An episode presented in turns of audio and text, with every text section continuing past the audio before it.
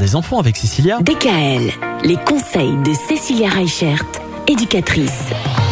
Cécilia, on parle encore des petits enfants cette semaine et nous allons consacrer toute cette semaine au pouce. Mm. Ce pouce que les enfants peuvent parfois mettre dans la bouche et qu'on a tendance, c'est vrai, à, à pas mal critiquer. Et apparemment, c'est pas bien. Alors, c'est pas bien, c'est pas vrai. Ah bon Il faut savoir que déjà à 16 semaines de grossesse, le fœtus, il porte ses mains au visage et il peut sucer son pouce. C'est un réflexe de succion qui permet en fait au bébé de se nourrir. Donc, dans un premier temps, ça va l'aider à se rassurer. L'enfant, en fait, quand il suce son pouce, ça crée chez lui de l'endorphine. Et on sait bien que l'endorphine, c'est l'hormone du bien-être. Et donc, bébé va pouvoir s'apaiser en suçant le pouce déjà à l'intérieur du ventre de sa maman.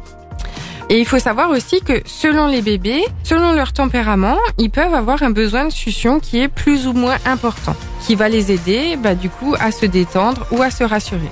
En clair, si on a un bébé qui est un peu plus stressé, bah, il aura besoin de plus téter, que ce soit le pouce, la tétine ou autre. Et un enfant plus serein, plus apaisé va moins ressentir ce besoin de succion.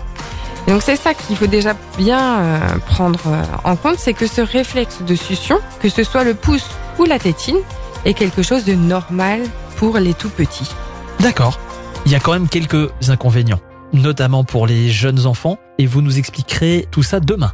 À demain DKL, retrouvez l'ensemble des conseils de DKL sur notre site internet et l'ensemble des plateformes.